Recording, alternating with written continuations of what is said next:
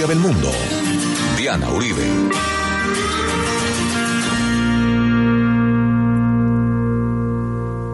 Buenas. Les invitamos a los oyentes de Caracol que quieran ponerse en contacto con los programas, llamar al 302-9559, 302-9559 o escribir a info arroba la casa de la historia punto com, info arroba la casa de historia punto com, o contactar nuestra página web www.lacasadelahistoria.com www.lacasadelahistoria.com Hoy vamos a hacer en dos programas una mirada al Paraguay.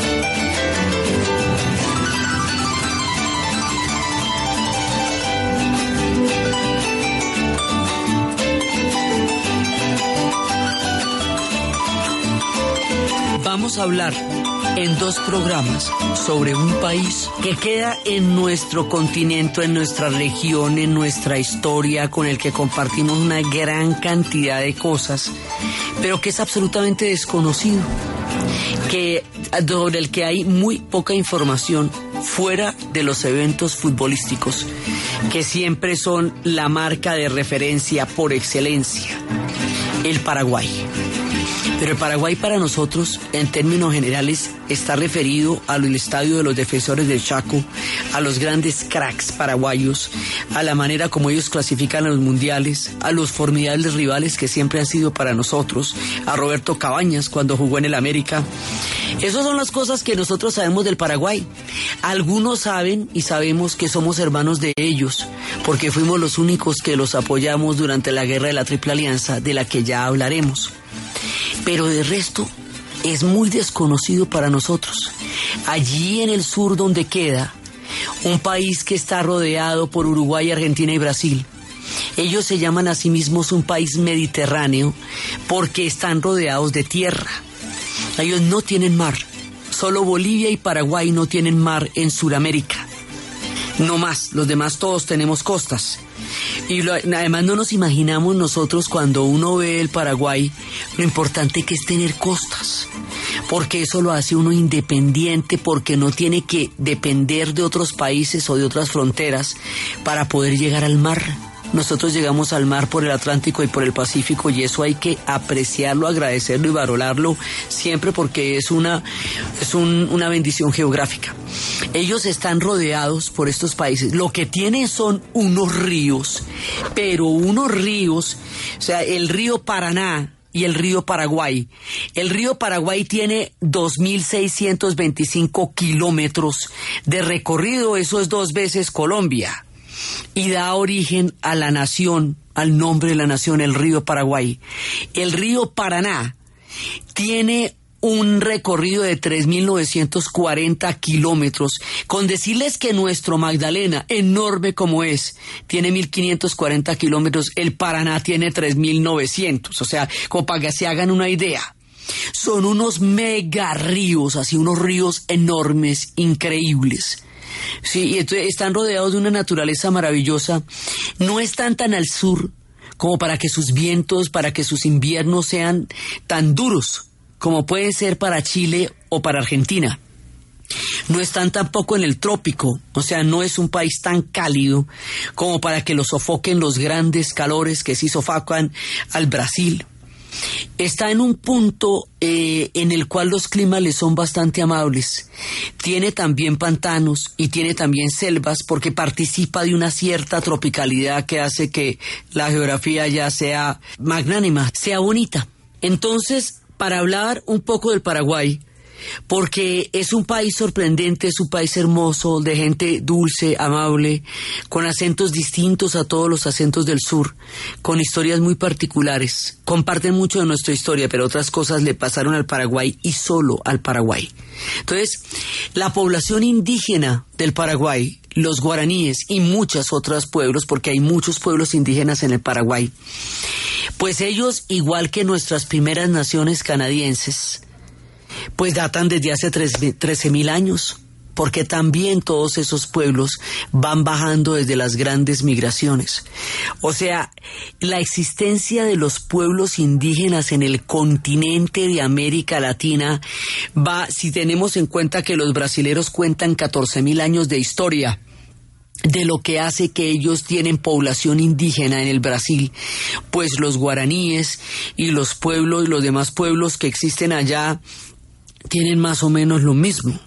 Entonces, son pueblos muy antiguos que han vivido en estas ignotas geografías desde tiempos inmemoriales.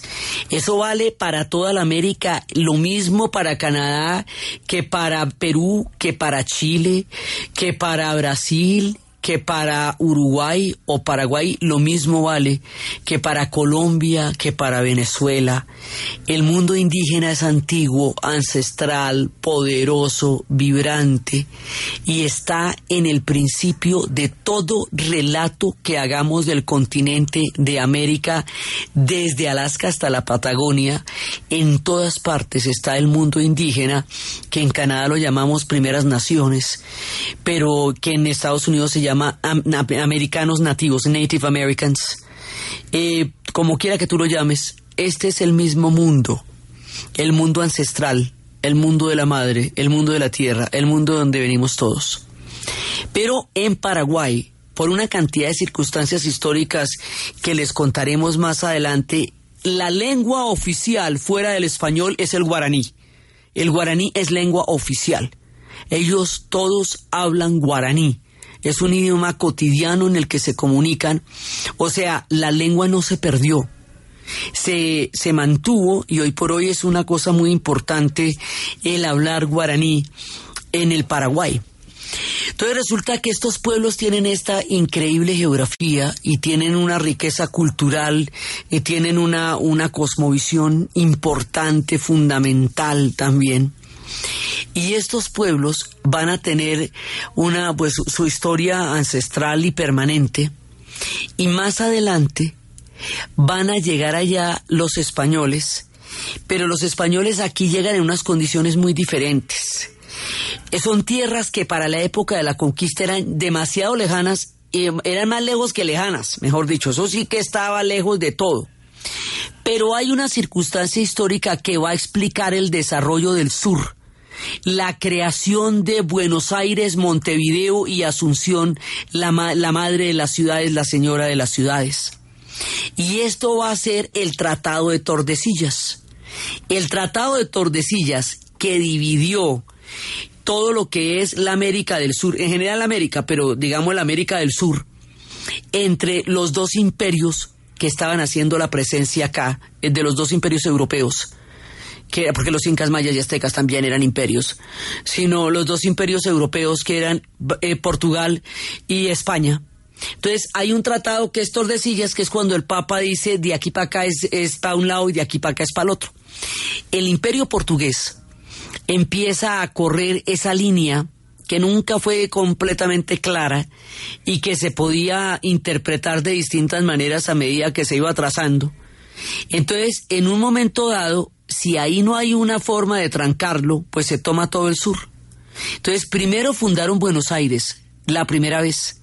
En la primera fundación de Buenos Aires se comieron la expedición, los, los indios que vivían, los, los aborígenes y los caballos quedaron libres en la pampa. 52 años después se volvió a fundar Buenos Aires.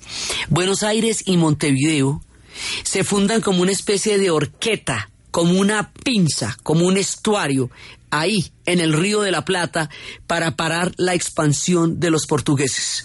Es como un alto ahí, esos son dos fuertes que se fundan para eso. Y eventualmente Asunción también se va a fundar para eso. Pero como Asunción queda mucho, mucho más arriba, entonces Asunción tiene la, la posibilidad de comunicarles con todo lo que va a ser el virreinato del Perú, que es el centro y el corazón de todo el proyecto español en América del Sur. Acuérdense que el imperio español era finalmente México y Perú. Sobre todo lo demás estaba muy bien y muchas gracias, pero era México y Perú. Y entonces eso les permite a ellos poder eh, manejarse en una zona grande. Están por un lado los ríos y está por otro lado la ciudad de Asunción, que va a tener una importancia muy grande en esta época y va a ser un centro mucho más desarrollado y más importante de lo que en un momento dado fueron Buenos Aires y Montevideo al principio de esta historia. Entonces, ahí en ese punto que se crea Asunción y Asunción va a ser va a ser fundamental porque esta señora, esta señora de Asunción va a ser la, la señora de las ciudades, la madre de las ciudades. Entonces, ellos empiezan a tener, digamos, como una como, como unos primeros asentamientos, pues hablábamos de, eso es cuando era encontrado hallazgos de 3.000 y 6.000 años, pero ya empieza la corona española a llegar en el año de 1536, cuando envían a Pedro de Mendoza, y en 1536 es cuando van a fundar Nuestra Señora de los Buenos Aires, ahí fracasa la expedición, pero en 1537 van a fundar Asunción, o sea, ya desde 1537, miren qué temprano de todas maneras, 1537 es un año antes de la fundación de Bogotá, que fundan, que fundan Asunción, y Asunción sí va a ser, digamos, un proyecto un poco más duro un poco más permanente. Y es ahí, o sea, es una ciudad antigua la que es Asunción para nuestros días. Entonces ahí va llegando el mundo de los españoles, pero estas tierras son tan aisladas, son tan profundamente lejanas quedan en un punto tan, tan, tan difícil y tan extraño para llegar, que van a hacer que sus procesos sean distintos en la misma historia que compartimos con, con, el, con el mundo español, la historia de los paraguayos va a ser muy diferente porque el aislamiento va a producir otro tipo de mundo y va a producir otro tipo de sonoridad y va a producir otro tipo de espectros y lo va a hacer muy particular.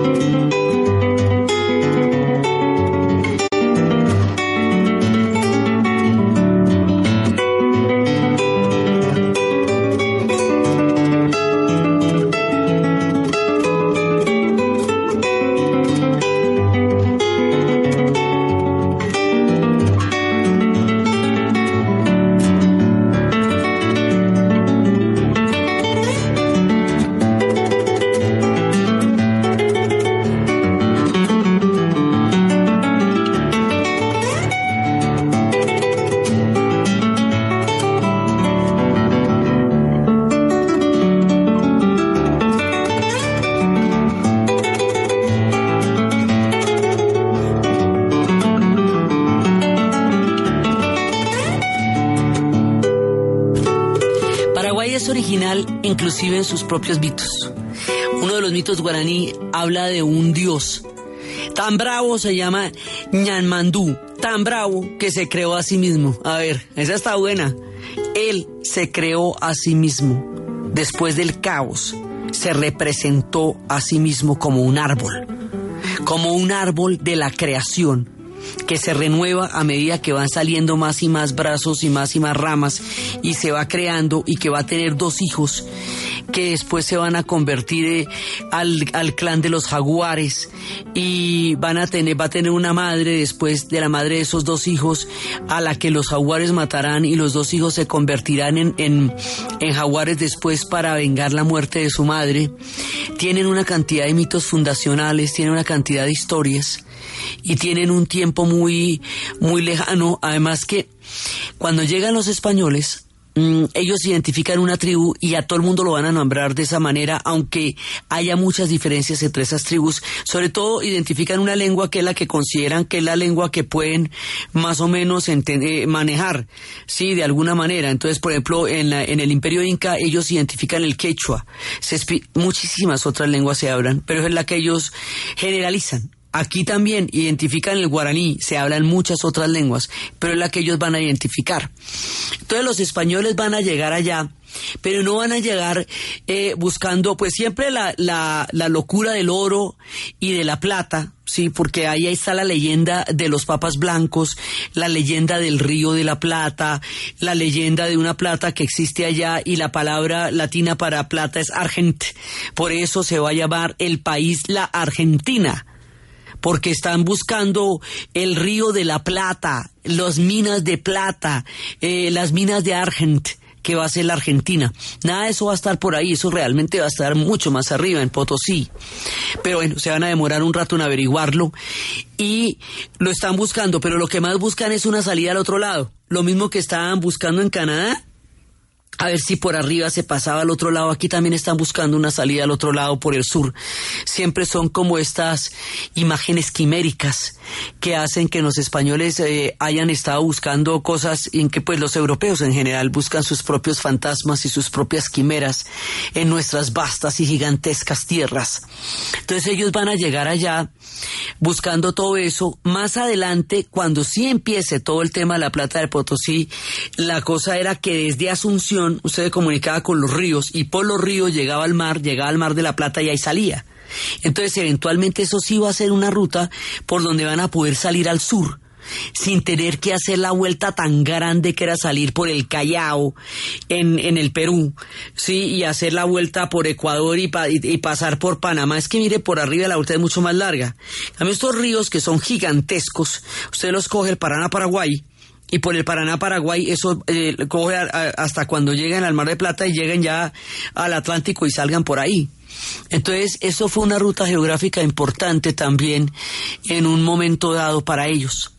Una de las características eh, más eh, particulares, porque esto sí no pasó casi en ninguna otra parte que nosotros vayamos a saber, en el Paraguay y en, en, toda esa zona, porque no solamente en el Paraguay, también era en, en una parte del Brasil, pero sobre todo también en una parte de la Argentina un fenómeno que se llaman las misiones jesuíticas.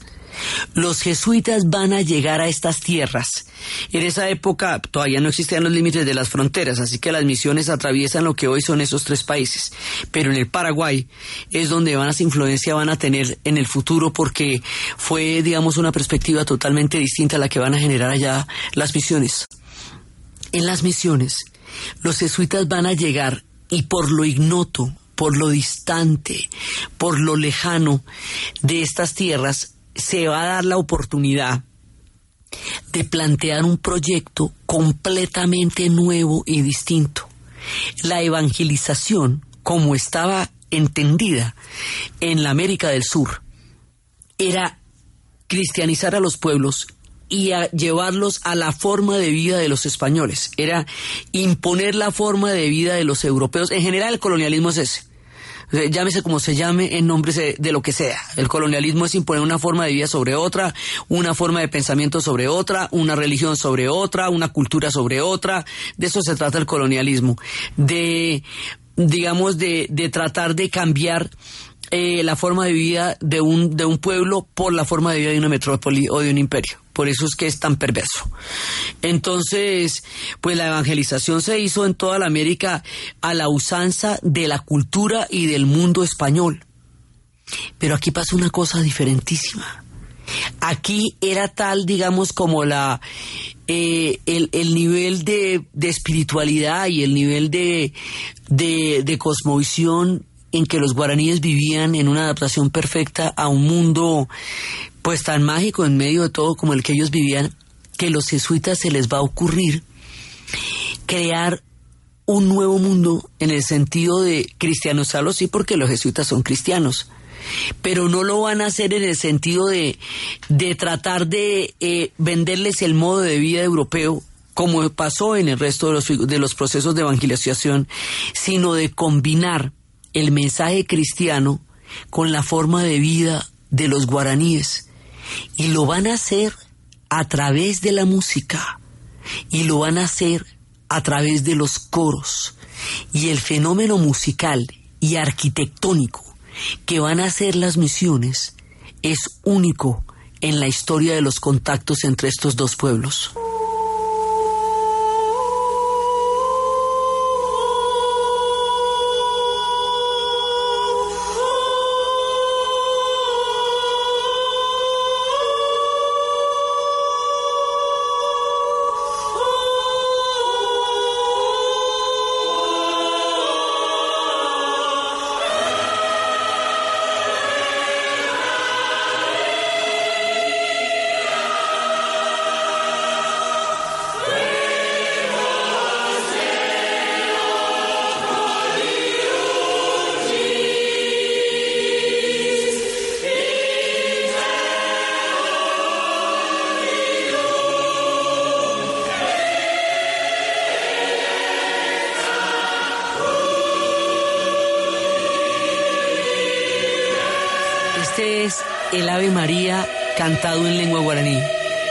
Este punto vamos a la pauta comercial.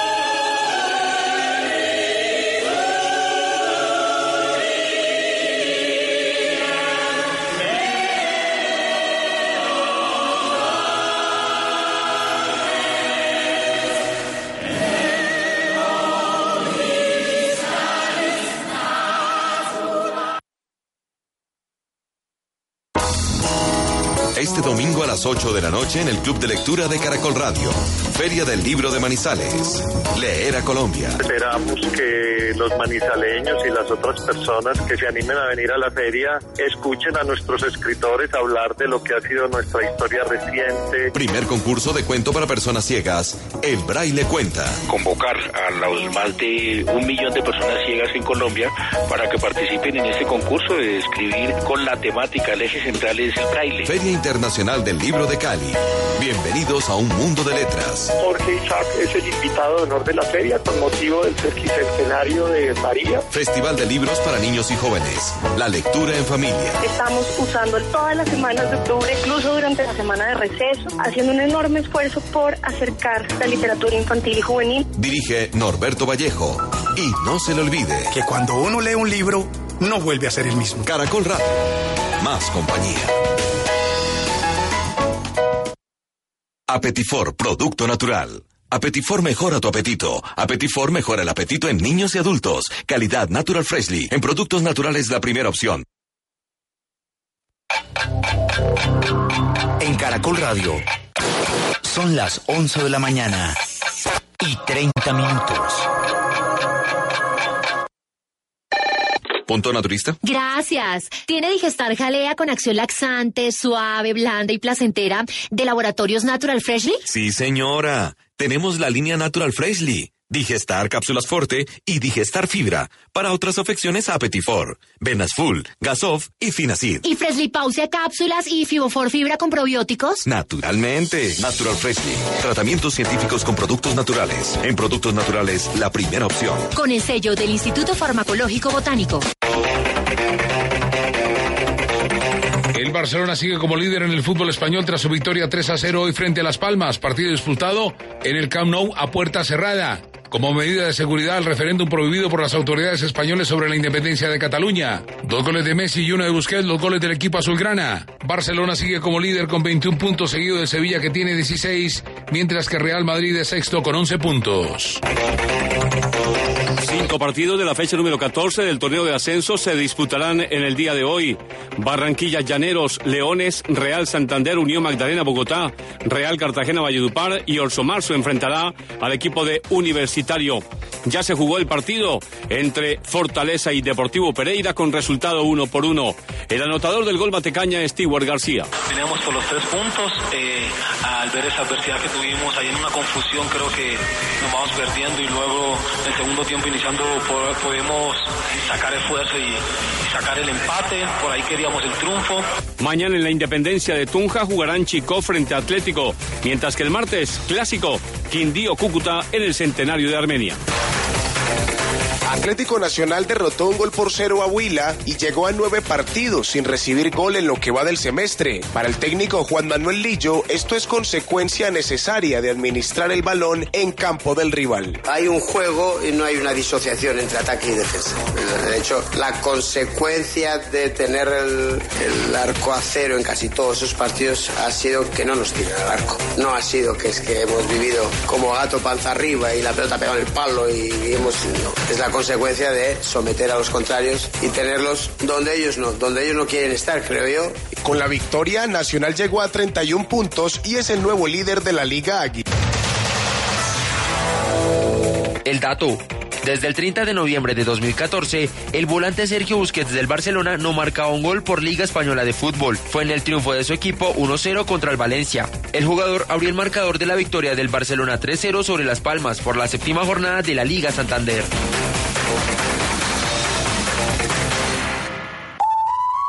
¿Y usted cómo durmió anoche? Comodísimo. Colchones comodísimos para dormir profundamente. En la Cooperativa Financiera John F. Kennedy, crédito para lo que necesite. Fácil y rápido. Cuotas fijas, cómodos plazos, intereses rebajados. Además, beneficios por solidaridad. Pase y solicite usted también su crédito. Un jugoso negocio. Todos ganamos. Vigilado Superintendencia Financiera de Colombia. Efecti, líder en giros, pagos y recargas, presenta la hora en Caracol Radio. En Caracol Radio. Son las 11 de la mañana y 33 minutos.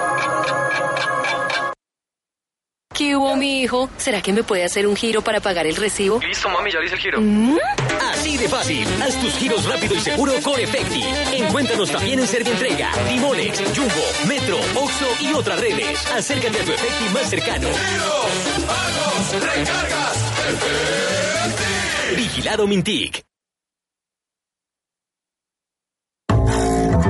Este domingo a las 11 de la noche en Nuevo Mundo de Caracol Radio. La protesta social, una forma de expresión o una alteración del orden público.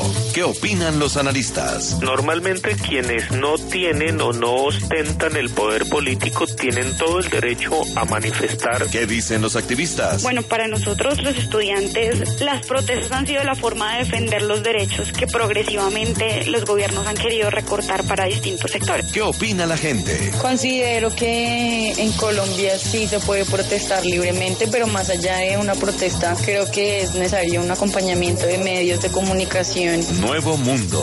Periodismo joven con sentido social. Dirige Norberto Vallejo. Caracol Radio. Más compañía.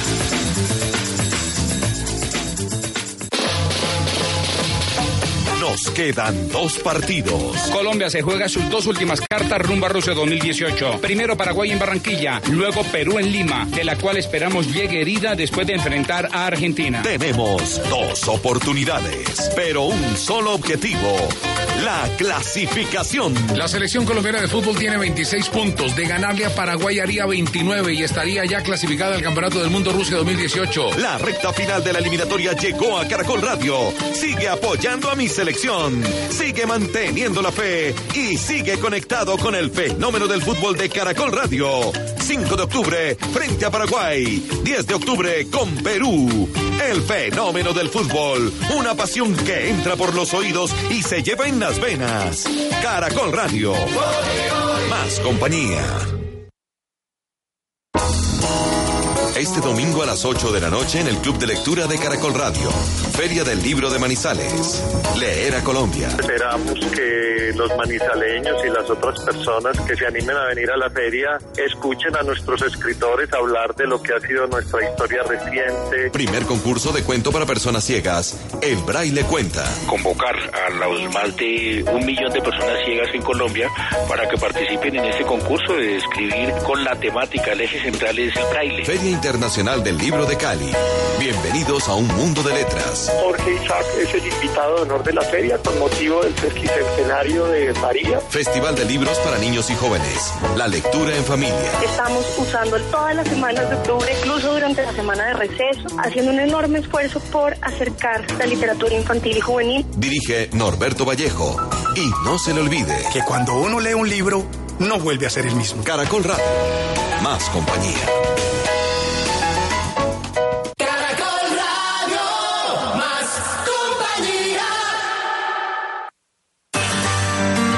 Historia del mundo de Caracol Radio. Con Diana Uribe.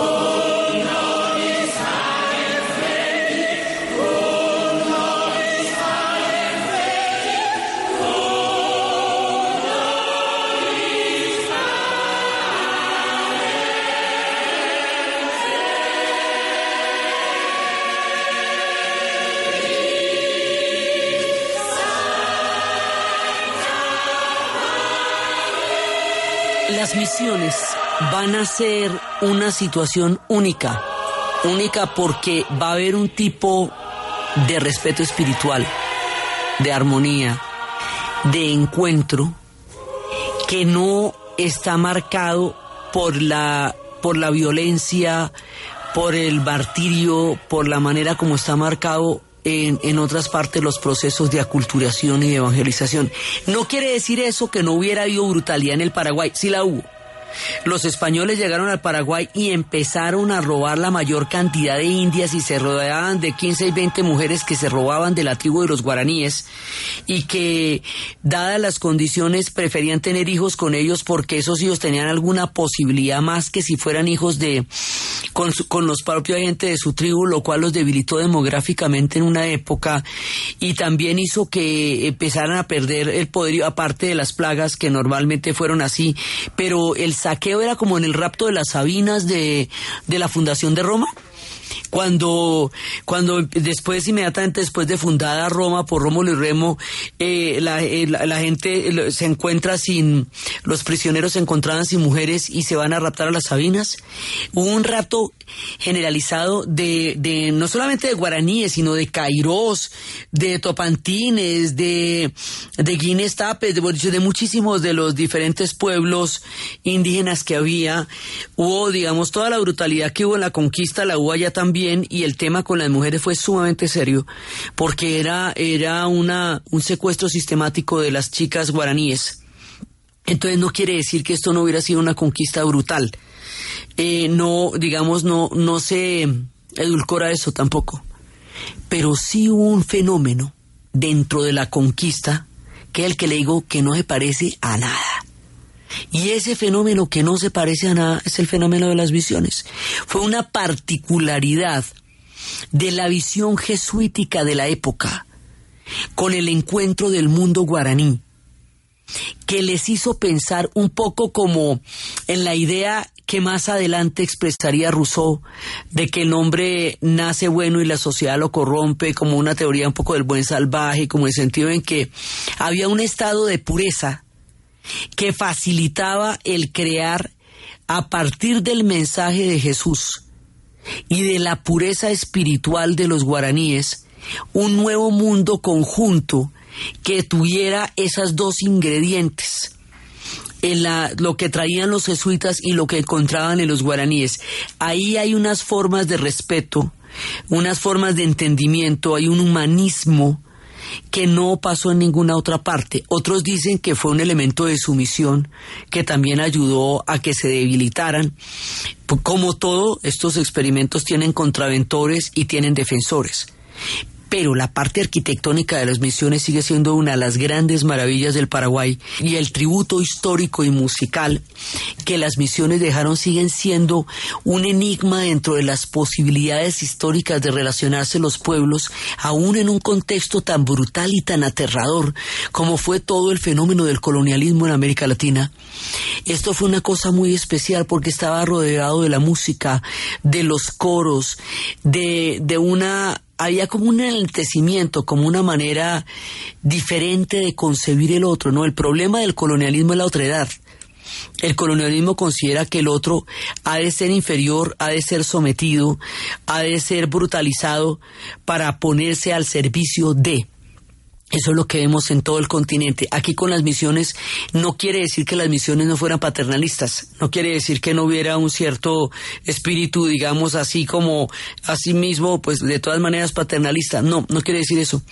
Pero sí hay una compenetración de dos culturas, de dos historias y dos pueblos que a través de la música van a lograr una compenetración que es lo que lo hace tan particular. Como les digo, eso ocurre en lo que hoy son los países de Uruguay, Paraguay y Argentina, porque era una zona gigantesca. Y de todas maneras las misiones no dejaban de ser reservaciones, porque eran en todo caso formas de confinamiento de pueblos que eran nómadas y que atravesaban toda la inmensa geografía del Paraguay. Pero ahí en las misiones se dio un punto totalmente distinto, totalmente nuevo y diferente a lo que se registró en el resto del continente y en el resto de los encuentros entre el mundo europeo y los mundos que habitaban las tierras a donde ellos llegaron en nombre de reyes y coronas. Ese fue el caso de la misión. Una película muy famosa con Jeremy Irons y con, y con Robert De Niro que se llamaba La Misión y Jeremy Irons hacía el papel de un jesuita, de estos que llegaron con el corazón en la mano, y eh, Robert De Niro hacía el papel de Juan de Mendoza, un hombre brutal de su época, digamos, que, que los va a someter y va a tener con ellos confrontaciones que también fueron muy comunes en la época y en ese momento. Pero es este tema de una compenetración musical y particular y de una enseñanza humanista y de un contacto que parecía explicar otra posibilidad de encontrarse dos pueblos distinta de la barbarie y distinta de la brutalidad que ha pasado. O sea, si, no, si nosotros vamos a ver toda la historia de martirio de los pueblos indígenas, inclusive en el Brasil existían unos personajes que se llamaban los bandeirantes. Y los bandeirantes, eso lo vimos cuando estábamos en la historia del Brasil, los bandeirantes perseguían a los indios para esclavizarlos para formarlos en parte de una de un trabajo forzado terrible, infligiendo un sufrimiento enorme, enorme y habiendo sido los culpables de la merma de una gran cantidad de población indígena a través de una práctica de persecución brutal, que fue el mundo que los bandeirantes crearon para conseguir servidumbre a través de los indígenas que a los que querían era esclavizar, o sea, en contraste con los bandeirantes, en contraste con inclusive con historias tan aterradoras del siglo XX como la Casa Arana en el Perú y con todo lo que pasaría con la cauchería y con todo lo que ha pasado con los pueblos indígenas a lo largo de, de estos últimos 500 años, aquí pasa una cosa distinta. Controversial como todas, porque tiene unos principios que siguen siendo de todas maneras un encuentro entre dos culturas de una manera subyugante, pero con una posibilidad que hace pensar que no todo siempre pudo ser o fue de una manera únicamente brutal. Esto que vamos a escuchar ahora son música de las reducciones de las misiones, música de la que se hacía en esta época, que todavía se conserva en la memoria histórica del Paraguay.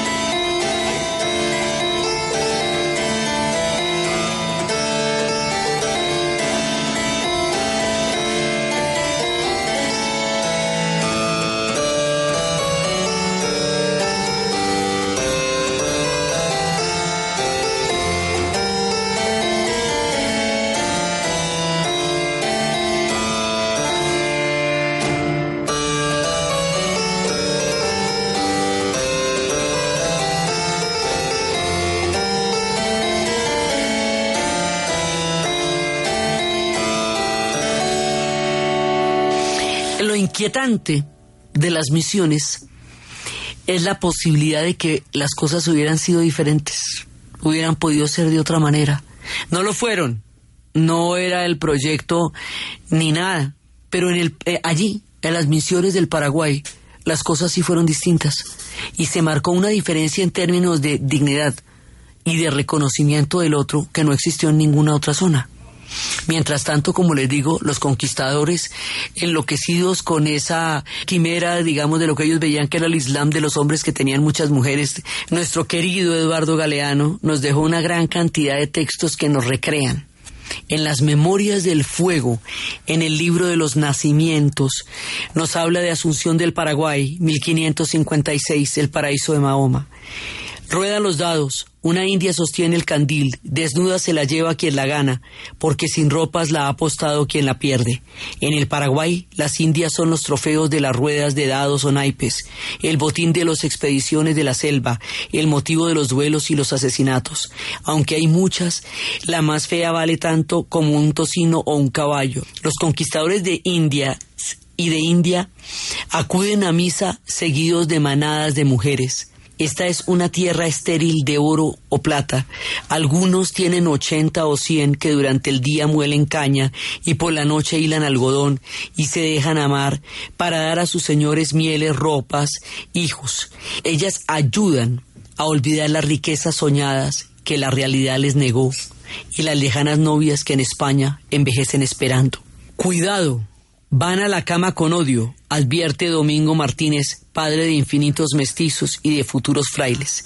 Él dice que son las indias rencorosas y testarudas, siempre ávidas de regresar al monte donde las cazaron, y que no se les puede confiar ni una onza de algodón porque lo esconden, o lo queman, o lo dan que su gloria no es sino echar a perder a los cristianos y destruir cuanto hay.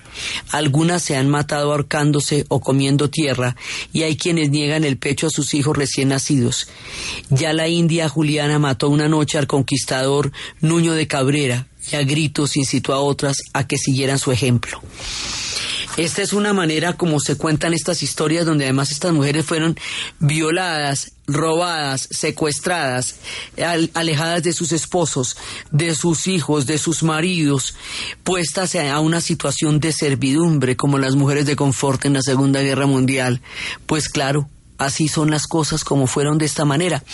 Entonces, está pasando todo al tiempo, o sea, estamos en estas misiones maravillosas haciendo esta música con esta nueva forma de encontrarse que hubiera podido dar una existencia menos compleja y llena de miseria a toda nuestra historia de encuentro entre dos mundos, pero también están estos que están robándose las Indias, que son los conquistadores, que eso es distinto de los jesuitas que están en las misiones, y el asunto es que este rapto, permanente de mujeres va a generar un tempranísimo mestizaje en el Paraguay. O sea, hay muchísima, muchísima, muchísimo mestizaje. De, o sea, ya para 1700 y pico esto era un pueblo mestizo por toda esta práctica sistemática y a pesar de que había órdenes de llevar mujeres españolas y de trasladarse con sus familias a estas tierras ignotas a la hora del té no las cumplieron. A la hora del té llegaban era en busca de las mujeres guaraníes y no llevaron sino hasta muy tardíamente las mujeres españolas. Por eso decía que se quedaban en casa, envejecían esperando a que se las llevaran y nunca se las llevaban porque la idea nunca era desarrollar un nuevo proyecto en el nuevo mundo como sí pasó en la en la parte norte, sino hacerse a las riquezas y volver, pero aquí no había ese tipo de riquezas. Aquí lo que había eran unas tierras ignotas y, enormes, en donde seguían buscando las quimeras y mientras tanto encontraban las mujeres. El proyecto que sí existía, como un proyecto de, de, de novedad, un proyecto nuevo, era el de las misiones. Las misiones van a durar hasta el momento en que toda la cantidad de pugnas que existieron entre los portugueses y los españoles por los límites del Tratado de Tordesillas que explican la fundación de Montevideo, de Asunción y de Buenos Aires, toda esa cantidad de luchas van a terminar en una fijación de límites. Entonces dice, bueno, de aquí para allá es suyo, de aquí para acá, pero ya en la realidad, o sea, no, no solamente en el tratado como el tratado se hizo, sino en la, en la práctica ya sobre la coyuntura. Eso hizo que las misiones que quedaran en la parte de los de, de los portugueses van a ser brutalmente eh, erradicadas porque los portugueses no van a reconocer la naturaleza de las misiones, ni van a reconocer a los jesuitas, ni van a reconocer todo el trabajo que se hizo allá.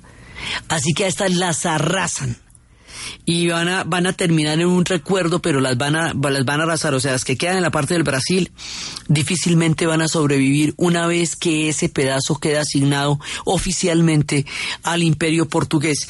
Y otro de los, de los momentos de declive de las visiones es la expulsión de los jesuitas en 1767 que, y, y posteriormente ya la creación del virreinato del Río de la Plata como tal.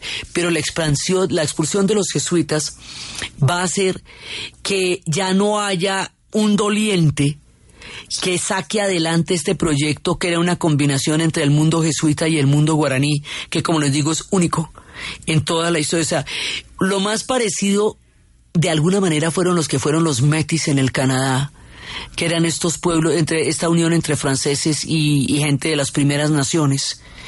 Eh, de alguna manera, pero esto lo que pasa es que era un proyecto teológico, cosa que no eran los metis.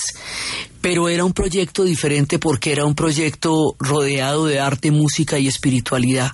Entonces eso se acaba con la expulsión de los jesuitas porque después van a llegar los dominicos y aunque quieran seguir manteniendo el curso de las misiones, ya no tienen como la materia prima que las mantenía, que era la unión específica entre estos dos pueblos, los guaraníes y los jesuitas.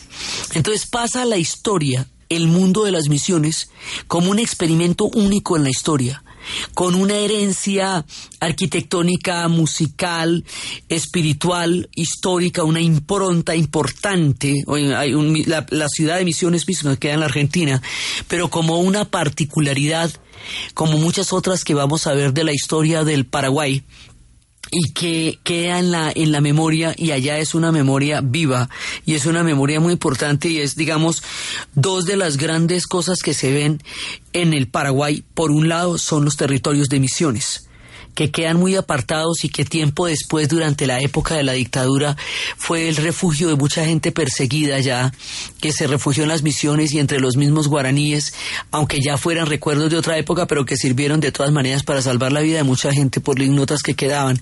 Por un lado está el, el tema de las misiones.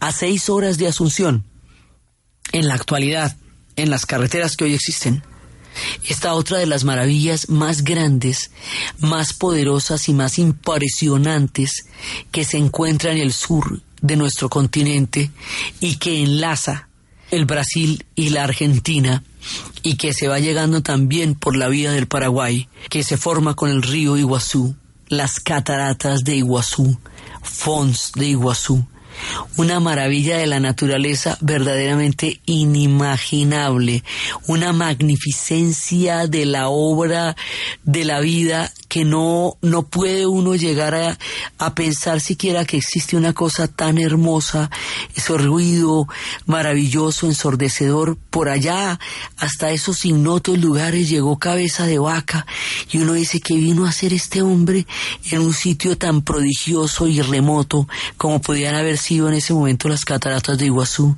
Hoy por hoy las cataratas de Iguazú, junto con las de Victoria y las de Niágara, son los sistemas de cataratas más grandes que existen en el planeta y que asombran a la naturaleza con el desborde de una magia de aguas, de arco iris, de colores, de sonidos que estremece y hace que el corazón simplemente se rebose de alegría ante una maravilla de ese tamaño de la naturaleza.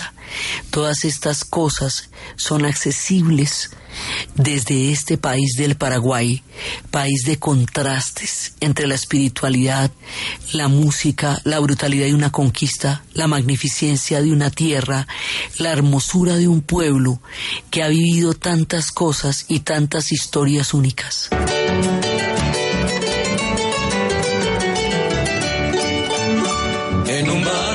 Asunción, gente viene y gente va, ya está llamando el tambor, la galopa va a empezar. 3 de febrero llegó el patrón señor San Blas, ameniza la función, la banda de Trinidad. Debajo de la enramada ya está formada la rueda y salen las galoperas, la galopa a bailar.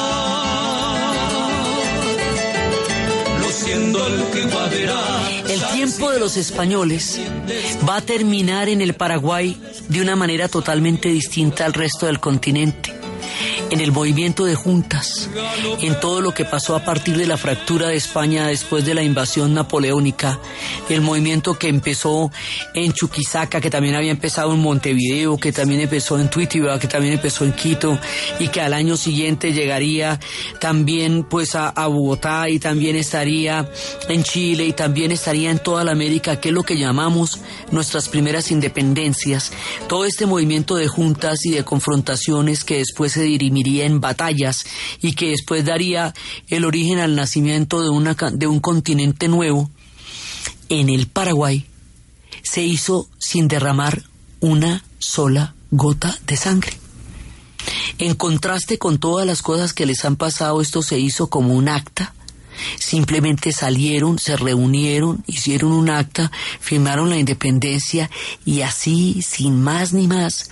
Y en el momento en que todos los demás pueblos estaban en grandes confrontaciones, el Paraguay se independizó de España casi silenciosamente y luego procedería a aislarse del resto de los tres países para crear un experimento único bajo el mando de un hombre de lo más paradójico y, protagónico de la historia, Gaspar Francia, amado por muchos, hombre del Paraguay, hombre con unas historias particularísimas.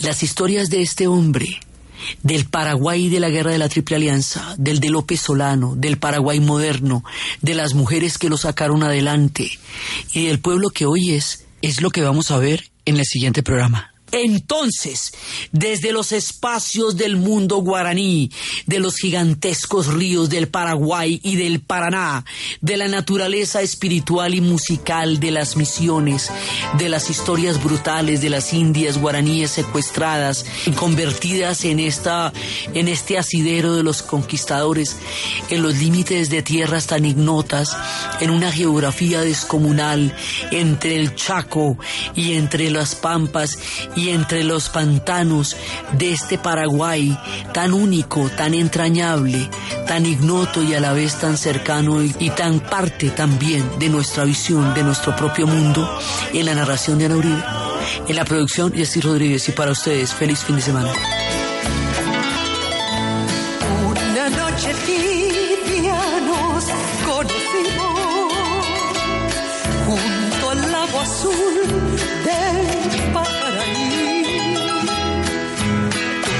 andabas triste por el camino. Viejas